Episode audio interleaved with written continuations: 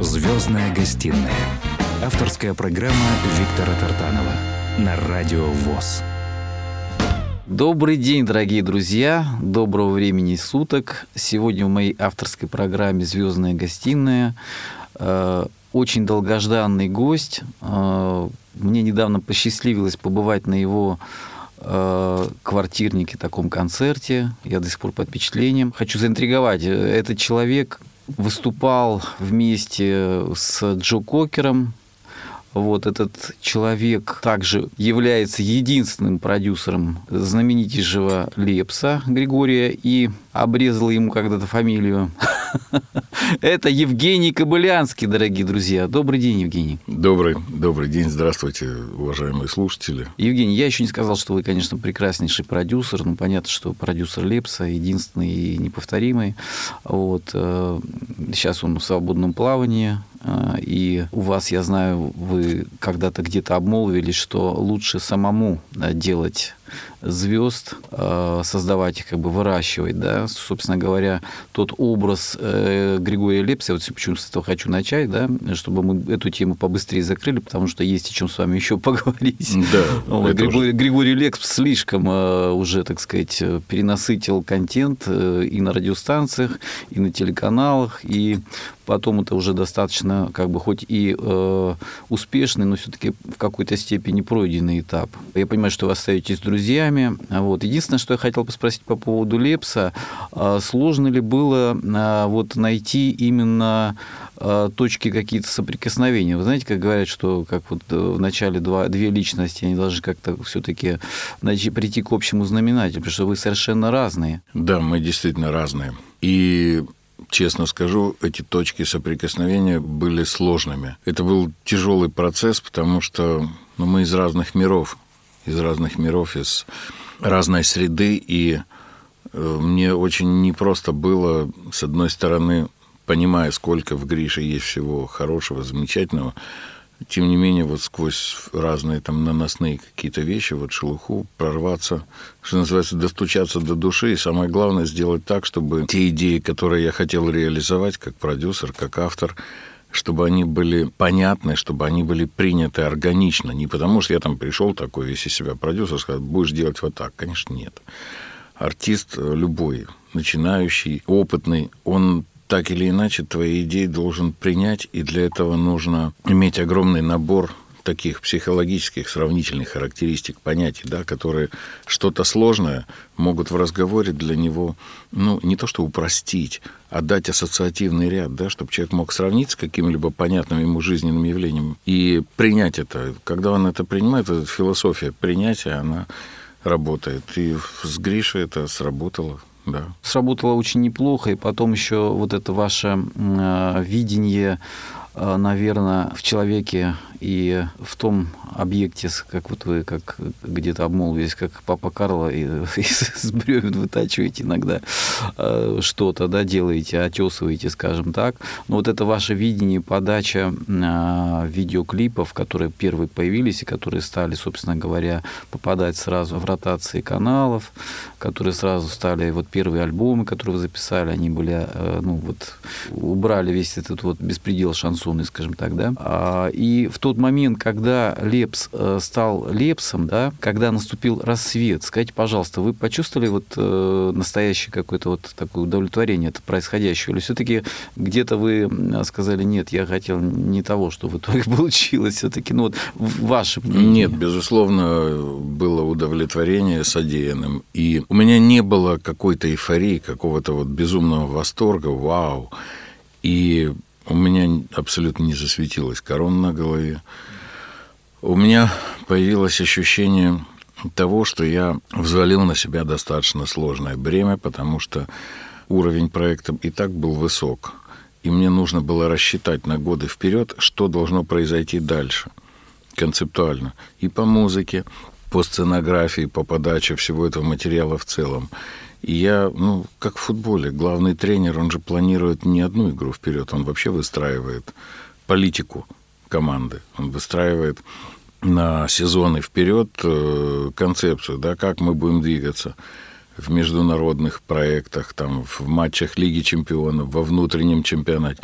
Все то же самое происходит и у нас. Поэтому то, что, например, многие там, я продюсер, я вот записал успешный хит, это генератор случайных чисел называется, да, то есть выпадает Он даже сам не вдруг, понял, как это даже сделал, сам не быть. понял, как это сделал. А для меня генератор случайных чисел недопустим. Я математик, я творческим вдохновением, я насыщаюсь и наслаждаюсь, когда я сижу за инструментами, работаю над музыкой. Во все остальное время я абсолютный математик. Итак, И мне дорогие- нужны системные решения и системные надолго, надолго вперед.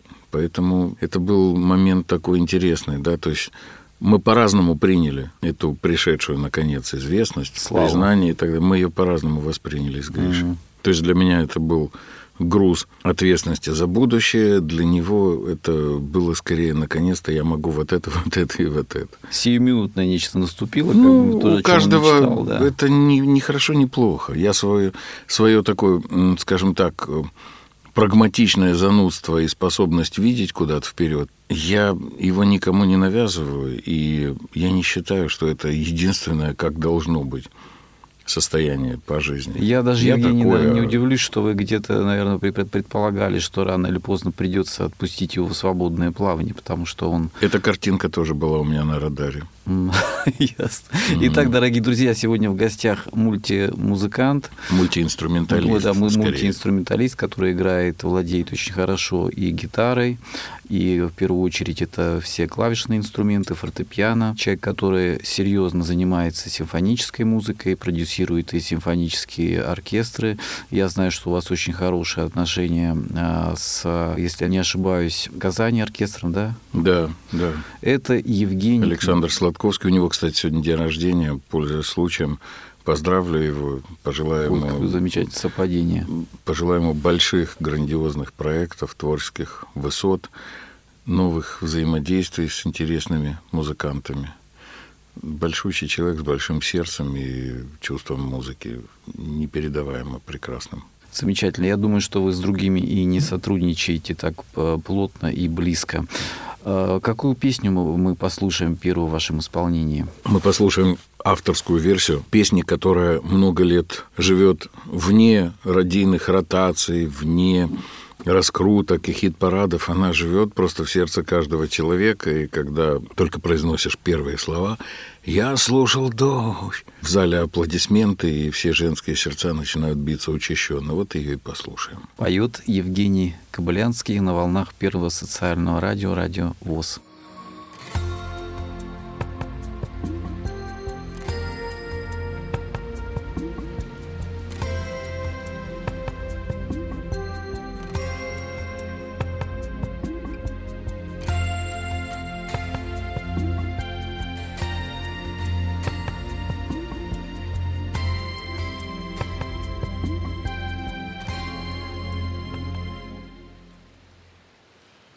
Слушал дождь, я думал о тебе, а по стеклу текли, как слезы струи. Я вспоминал минувшую весну, твои глаза, слова и поцелуи. Ты говорила, что любовь пройдет. Пройдет, как жизнь, с улыбкой грусти мимо. Но помню я счастливое лицо. Твой тихий смех и ласковое имя. Я слушал дождь, я думал о тебе вальсы осени кружилась Я вспоминал минувшую весну И сердце о тебе в слезах молилось. И сердце о тебе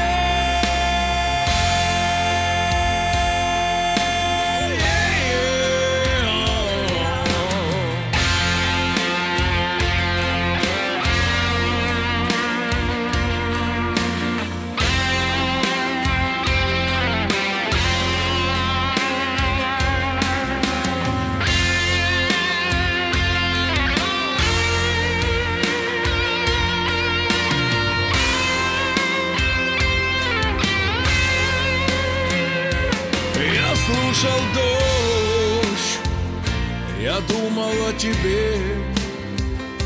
По-прежнему ты мной, ты мной одна любима. Но нет тебя, и мир пустыней стал. И в сердце так темно и нелюдимо. В моей душе закрытой для других Остался нежный свет очарования. И чтобы нас никто не разлучил Я превратил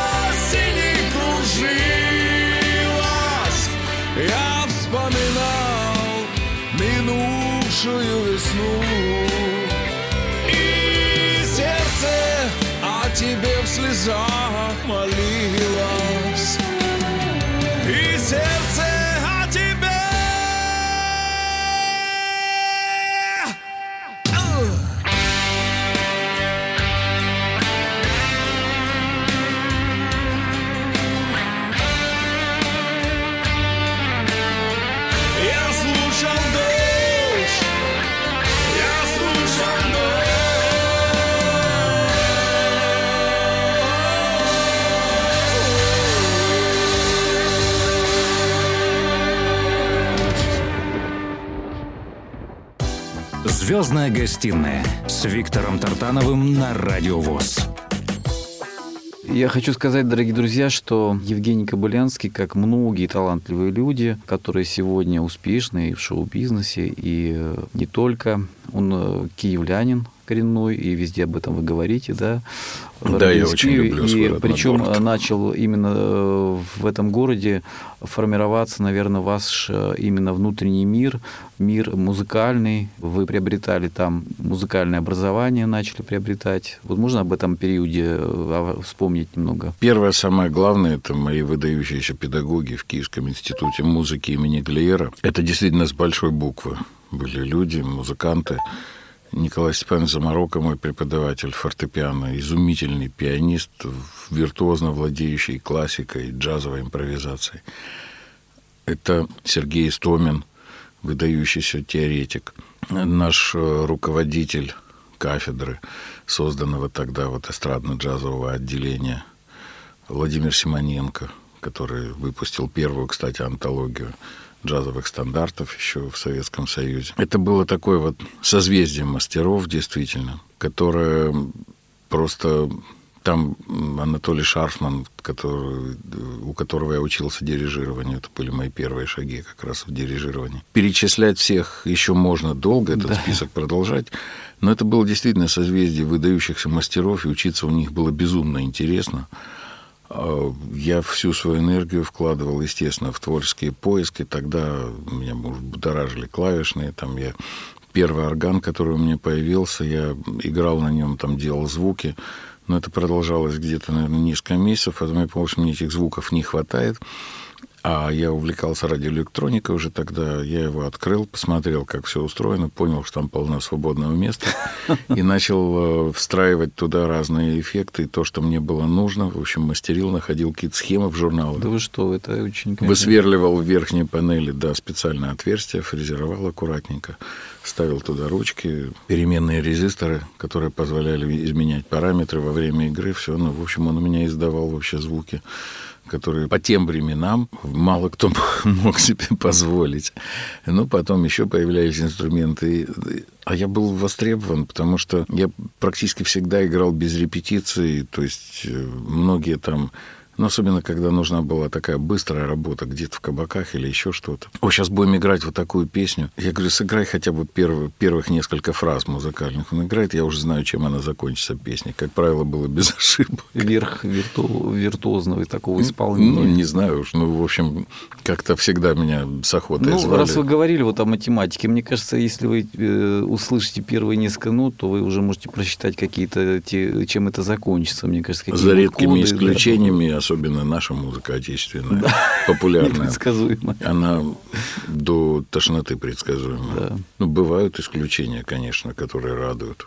Бывают. Давайте послушаем еще какое-нибудь из ваших прекрасных произведений песенных. Послушаем произведение актуальное сегодня, которое отражает как раз вот этот э, какой-то страшный мировой процесс с масками, с э, блокировкой природы в себе. И я написал эту песню как раз вот в момент, когда бушевала эта изоляция, и все это назвал ее «Я знаю». Это песня, которая в моем понимании, в моем сердце должна каждому дать надежду и каждому дать веру в то, что наступит момент, когда наши песни будут звучать громко изо всех распахнутых окон, и мы будем с природой заодно. Когда-нибудь мы этот вирус обязательно победим. Но там не о вирусе, там скорее о любви, об, об ограничениях, о несвободе. Я знаю. Слушаем эту песню в исполнении Евгения Кобылянского на волнах радио ВОЗ.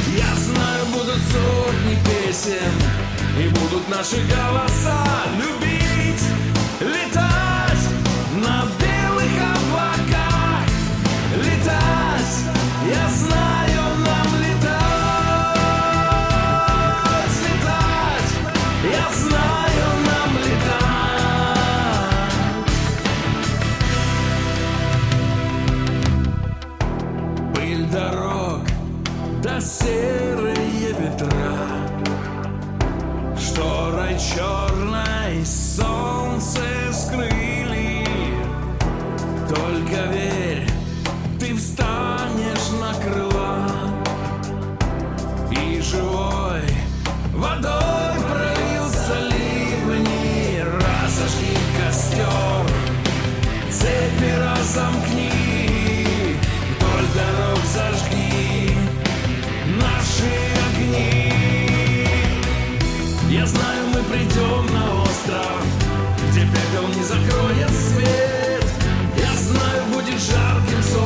в небе крылья вслед. Я знаю, будут сотни песен, и будут наши голоса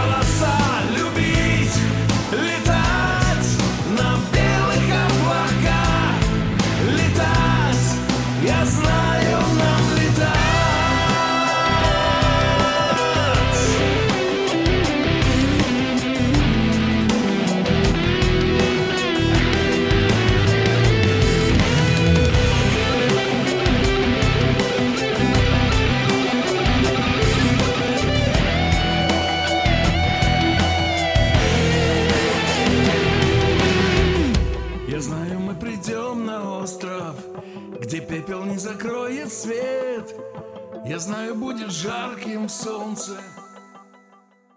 Да в небе крылья свет, и будут сотни песен, и будут наши голоса любить,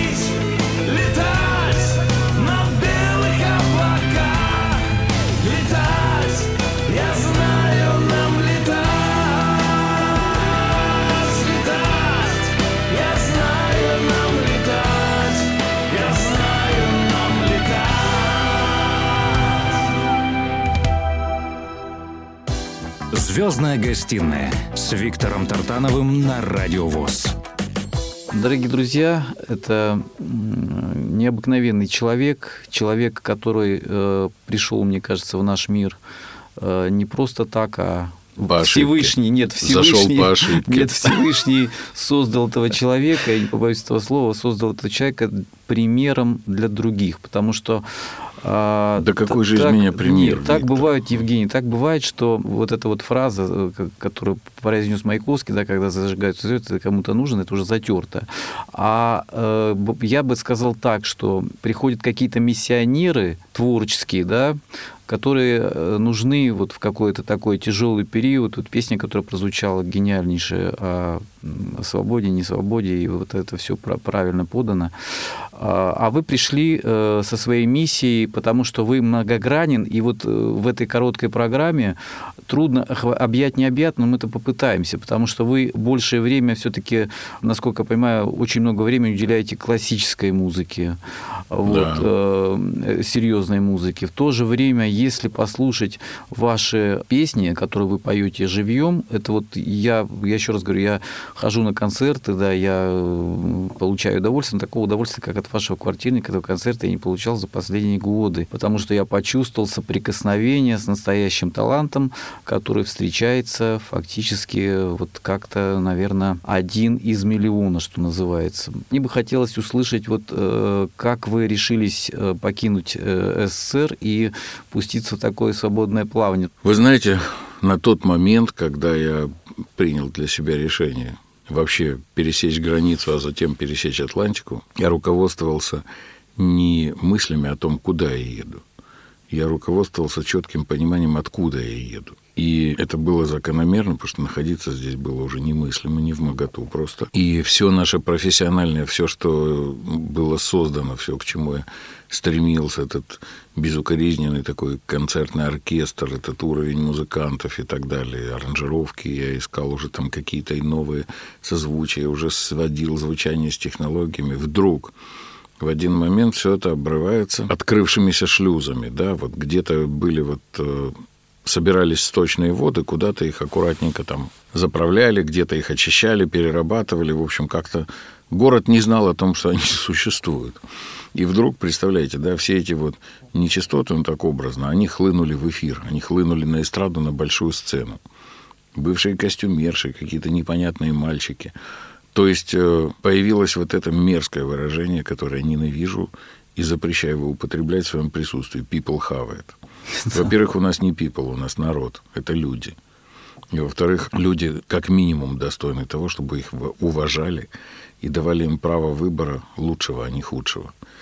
Поэтому я жестко очень в этом плане реагирую. А вот когда была эта ситуация в конце 80-х, эти э, всякие вот группы с мальчиками, девочками, припевочками, которые включали магнитофон, собирали толпу зевак. И это заполонило всю эстраду. Все, мы стали не нужны. Мы планировали гастроли, и вдруг там мне говорят, да вы очень громоздкие с вашими инструментами, этими клавишными, все. А нельзя попроще, под фанерку.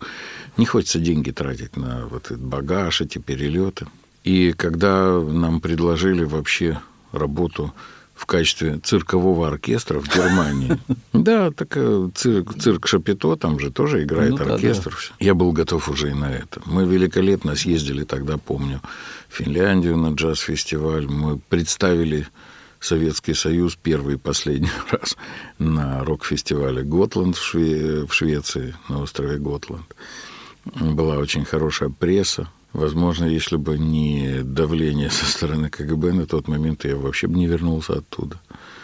Вот, потому что у меня были там предложения, я получил, ну, сам как музыкант очень хорошие оценки. Мы вернулись, поняли, что здесь делать нечего. В общем, уже даже в качестве циркового оркестра это тоже было прикольно. Это тоже было в любом случае интереснее, чем здесь сидеть, прозябать и ждать в этом генераторе случайных чисел, когда появится пауза в гастролях между и между очередными девчонками там в трусах или без. Вот так вот и произошло. Как раз в этот момент у меня там и развод был такой драматичный для меня с женой. И, ну, как... Ничего уже не держало вас здесь? Ничего да? не держало абсолютно. Родителей я собирался перевозить в Москву поближе к себе, понимая, что сейчас меня будет болтать по городам и весям, а уже получалось и по странам. И потом, после полугода вот в, в Германии, я уже оказался потом в Лос-Анджелесе. Но это уже началась новая страница жизни. И постепенно, ну, сначала было очень постепенно. Сначала было такое, я бы сказал, состояние, когда ты, конечно, веришь в то, что ты обязательно блеснешь как профессионал. Но эта вера иногда просто вот вечером за чашкой чая из пакетика, она как-то растворяется, вот как этот чай. Тем не менее, все-таки а, вот, Было вот тяжело. эти мытарства закончились, и началась светлая полоса. Давайте поближе к этому, потому что... Ну, началась светлая полоса, да, я все-таки был замечен как музыкант, замечен, приглашен на одну запись, на вторую, на третью, а потом случилось то, что случилось. Я был там уже в профсоюзе и так далее, во всех профессиональных сообществах. А потом случилось, когда это резко, буквально в одну секунду, срочно просто вот мировой тур на носу.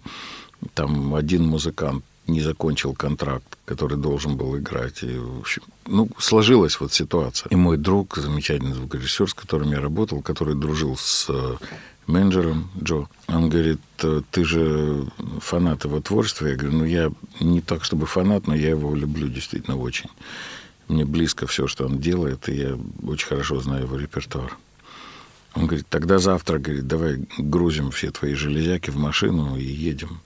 Едем. Будешь а вы, насколько я знаю, все свои деньги, которые зарабатывали, вкладывали в клавишные инструменты? Да, я, что называется, оставлял там на хлеб, на воду и покупал инструменты. А покупал. инструменты и там очень дорого, да, хорошие инструменты? Да, хорошие инструменты, они всегда дороги. Вот вы, значит, э, начали э, с того, что просто с музыкантами порепетировали? Да я не репетировал даже, я приехал, а у них э, просто ну, была ситуация такая вот патовая, когда нету а должен mm-hmm. быть.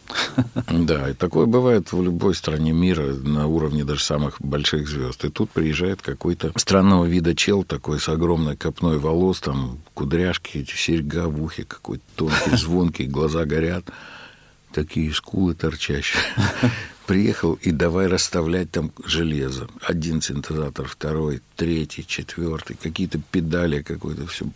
И они за этим всем наблюдали с таким явным скепсисом. Думаю, что это вообще происходит? Что это за какой-то инопланетянин?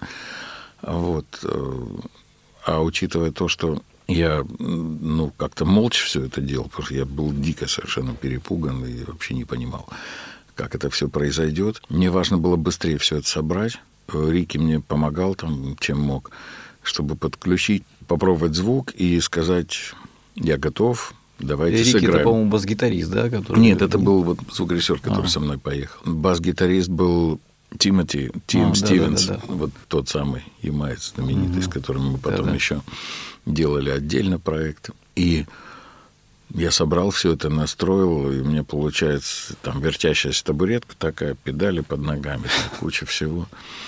Я говорю, я готов. Мне подкатили там два монитора. Я попробовал звук, да, отлично, все клево.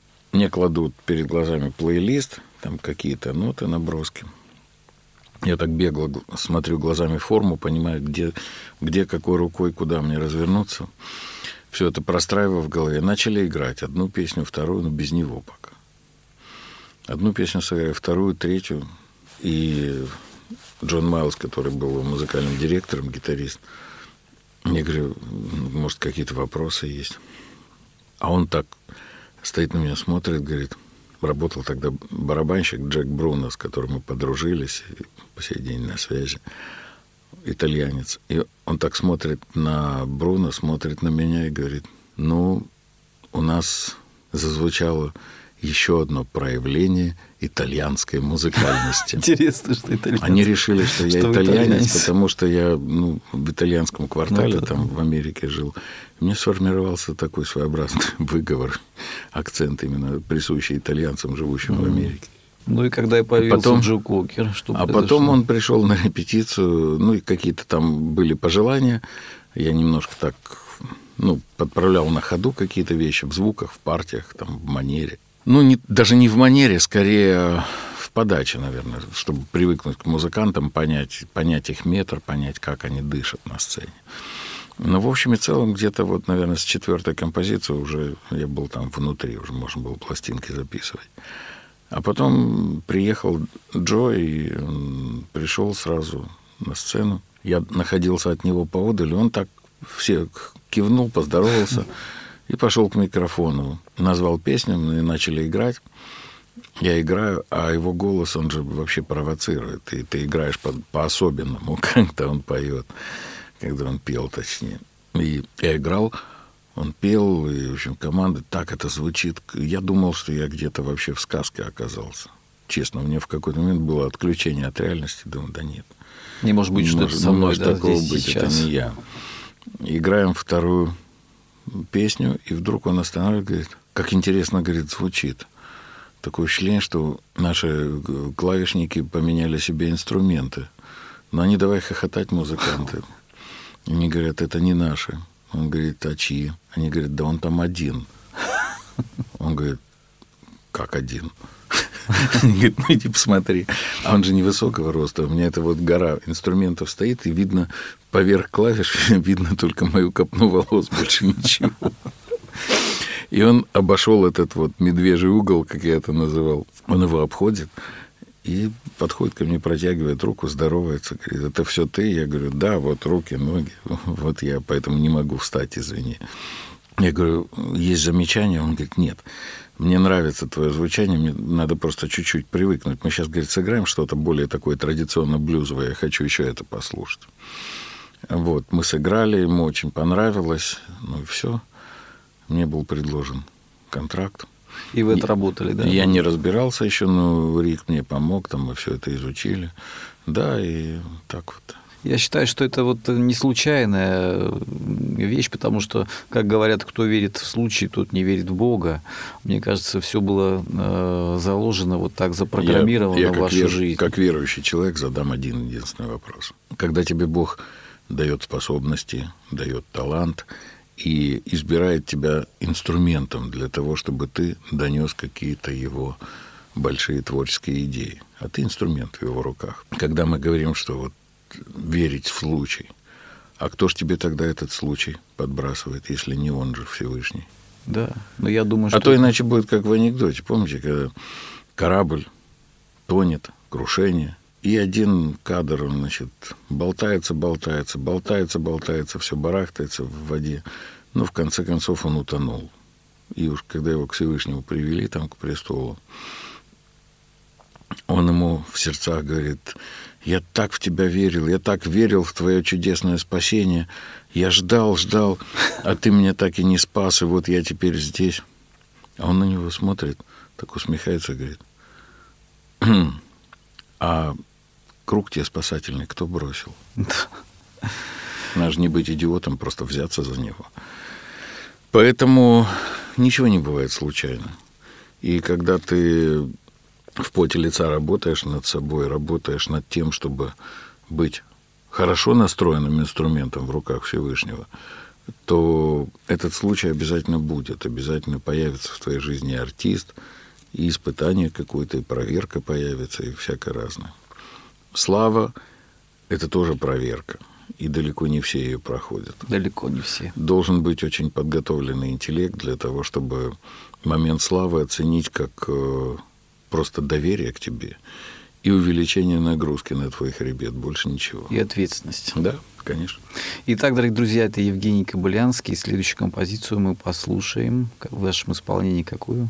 Следующую композицию мы послушаем в моем исполнении без участия моего голоса. Это композиция из инструментального альбома, который я выпустил. Называется «Кобра-1», сейчас будет уже «Кобра-2» скоро готов. А композиция как раз, она вот, мне хотелось ее услышать, именно как раз ко времени года сейчас. Она называется «Осень».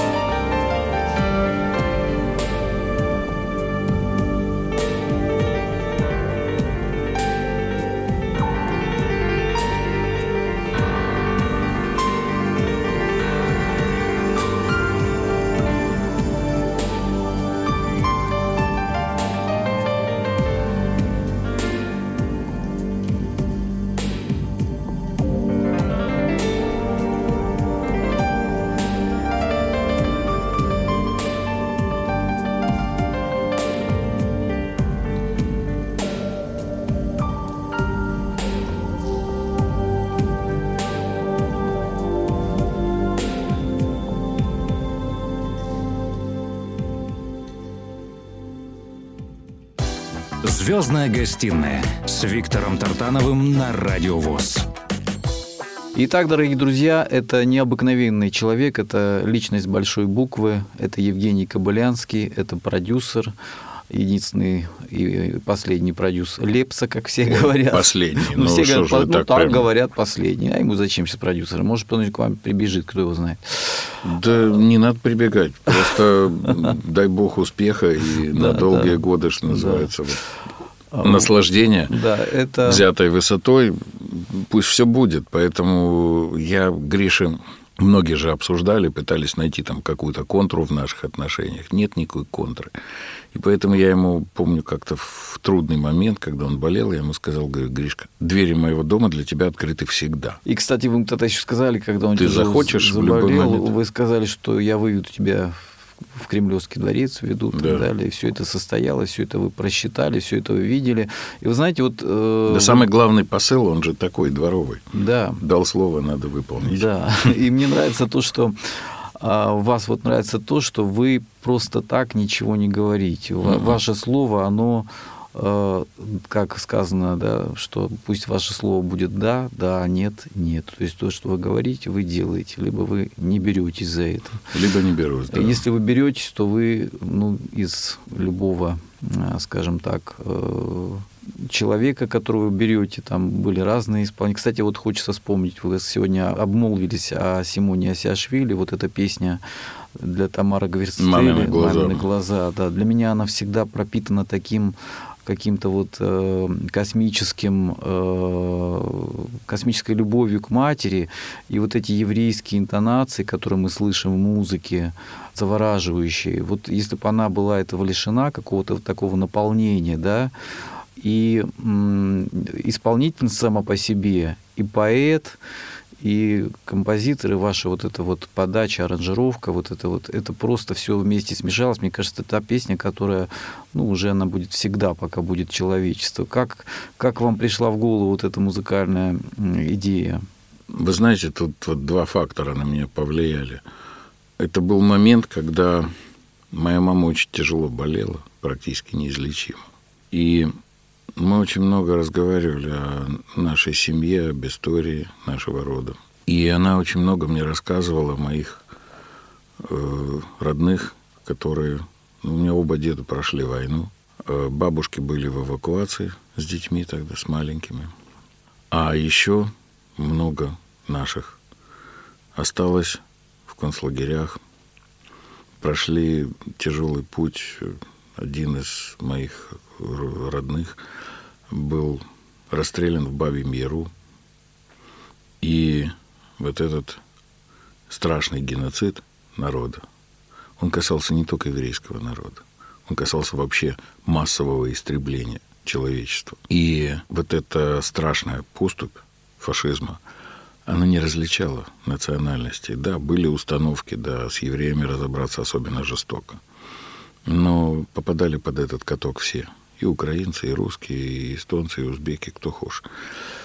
И по мере того, как я узнавал эту историю, я испытывал действительно вот содрогание просто душевное от представления этого о том. И у меня родилась картина, я всегда вижу свои произведения картинами, состояниями, зримыми образами.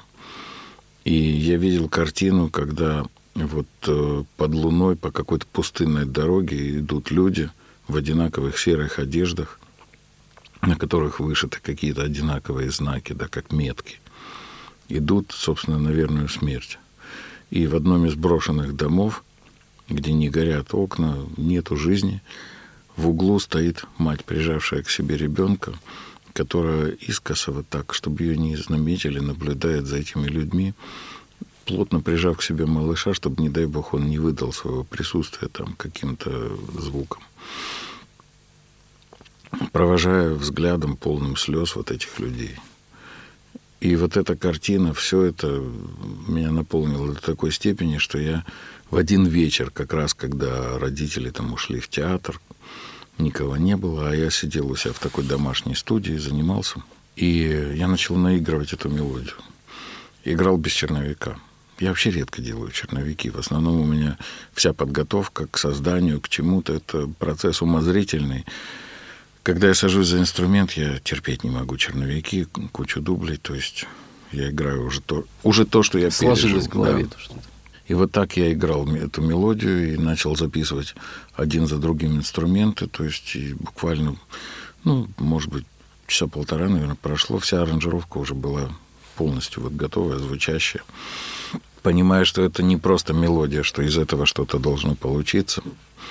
Я тогда, помню, на следующий день на кассету сбросил это и позвонил Симону. Я говорю, а давай попробуем сделать слова вот к этой музыке. Все, там тема сыграна таким звуком кларнета. Поймешь, разберешься. Дальше уже Симон это пережил по-своему, внес свою прекрасную поэтическую составляющую в произведении. А потом, когда мы обсуждали с ним, а кто бы мог спеть такую песню, он говорит, мне кажется, говорит, кроме Тамары никто это не споет.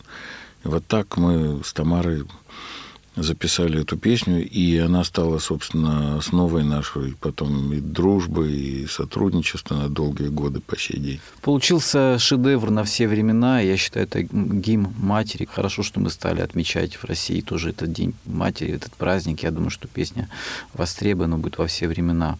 И последний вопрос, который я хотел бы сегодня вам задать.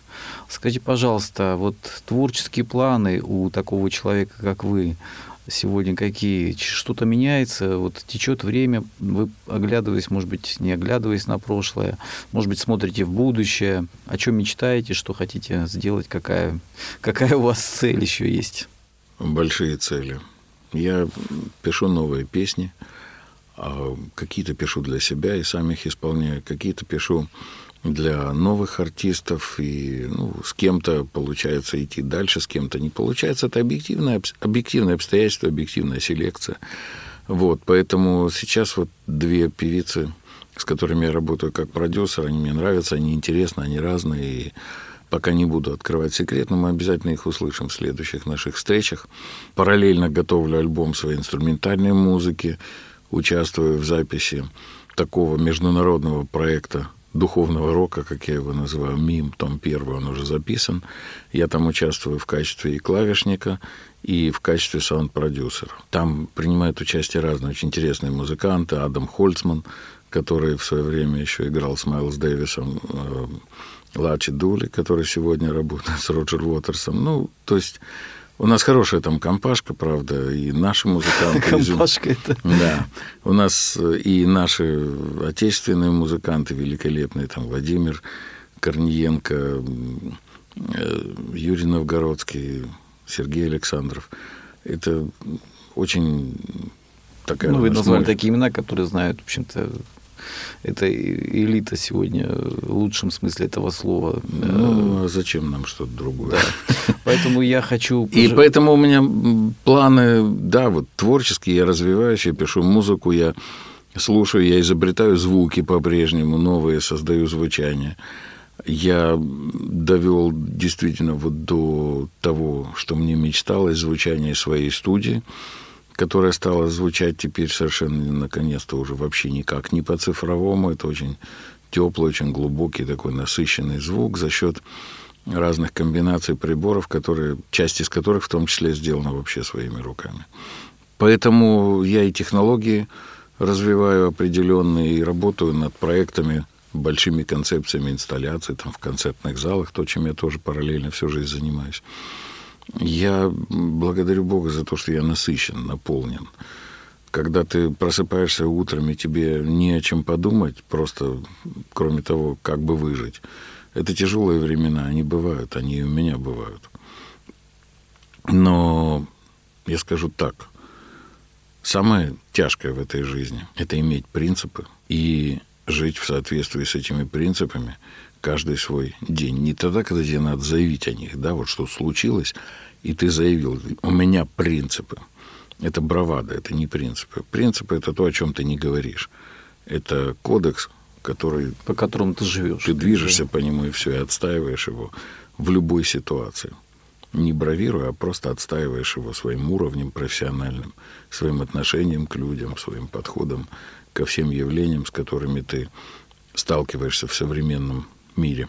Итак, дорогие друзья, это Евгений Кобылянский. Хочу поблагодарить, Евгений, вас за то, что вы пришли на студию э, Радио ВОЗ. Сказали столько интересного, рассказали. Мы не успели обо всем поговорить, к сожалению, потому что слишком э, ваша личность глобальна, разносторонняя. Mm. Вот, я хочу пожелать вам Божьей помощи, хочу пожелать вам здоровья вашим близким. И я уверен, что все те, которые были названы проекты, они обязательно будут выполнены, как всегда, блестяще, и э, иначе быть не может. Что в заключении вы пожелаете нашим радиослушателям? Я пожелаю всем, во-первых, я хочу поблагодарить вас за столь теплые отзывы и пожелания. И я хочу пожелать всем, кто нас сегодня не просто слушает, а еще и слышит, самое главное здоровье, оно находится в голове. И поэтому, какими бы ни были физические недуги, которые сопровождают нашу жизнь, друзья мои, оставайтесь здравыми в своем отношении к Богу, в своем отношении к близким, к братьям нашим меньшим, кошкам, собакам и всем, кто находится рядом с нами. Потому что, как бы это громко ни звучало, единственное, что может спасти этот безумный мир, это доброта и милосердие. Делай добро, опускай в воду. В заключение я бы хотел, чтобы мы послушали песню на стихи моего друга, моего соавтора замечательного Владимира Ильичева. Песня «История». Песня, которую я искренне в каждом концерте, где я пою, посвящаю поколению Битлз. Поколению вот нашему, которое... Дело даже не в любви к самим Битлз, а дело в том, что поколение Битлз — это то поколение, которое знает, чего стоит настоящая свобода духа, чего стоит настоящая любовь к музыке и чего стоит настоящая любовь к людям, окружающим тебя. Поэтому посвящаю поколению Битлз песню, которая называется «Ливерпульский дождь».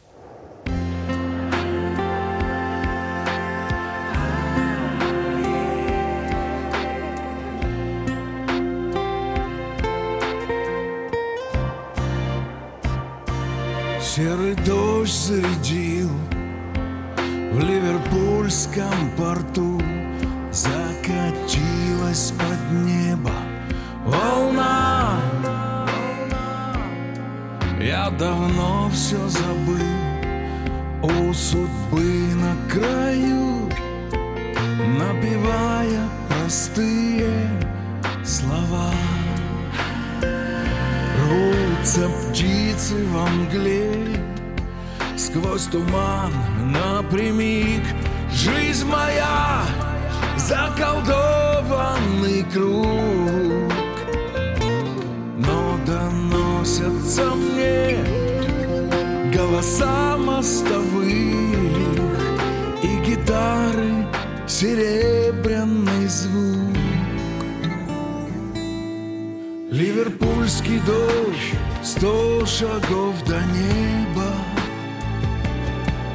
Ливерпульский дождь гонит вдаль рассвет. Ливерпульский дождь, был я или не был, мне семнадцать лет.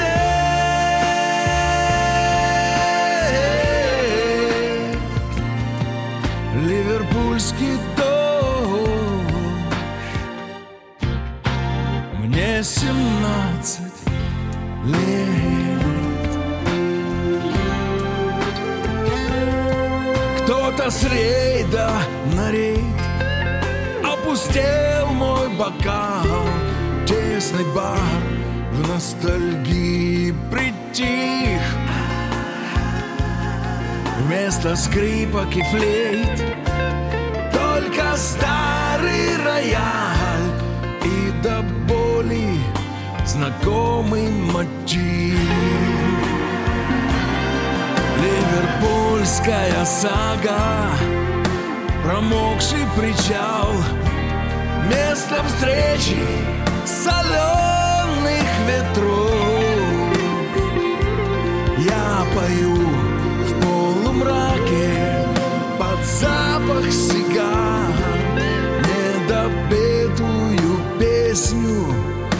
битлов Ливерпульский дождь, сто шагов до неба. Ливерпульский дождь гонит вдаль рассвет. Ливерпульский дождь, был я или не был, мне семнадцать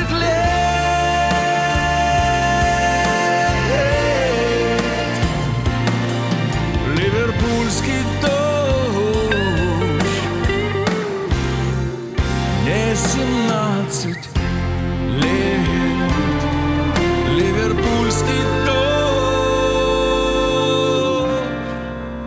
Мне семнадцать лет Мне семнадцать лет